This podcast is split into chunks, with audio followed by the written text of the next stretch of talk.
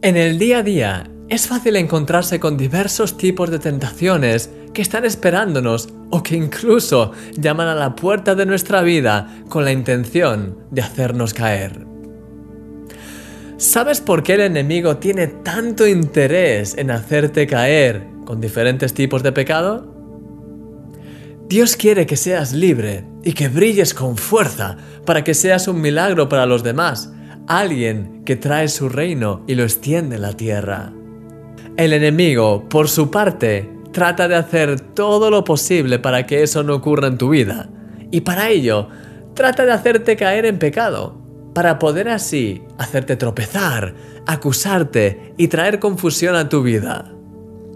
Su objetivo, que no cumplas el propósito que Dios tiene para tu vida y que si es posible, que seas también tinieblas para otros. La Biblia dice que cada uno es tentado cuando sus propios malos deseos lo arrastran y seducen. En relación a la tentación, hay una progresión que se repite siempre desde el principio de la historia.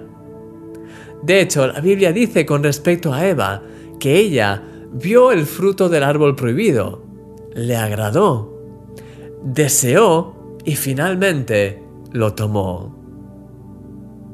Esa misma progresión tiene lugar en nosotros cuando caemos en una tentación. Empezamos a ver algo.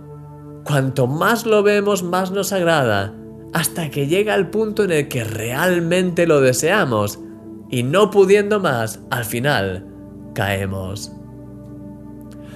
¿Cómo puedes resistir las tentaciones? Tienes que romper esa progresión.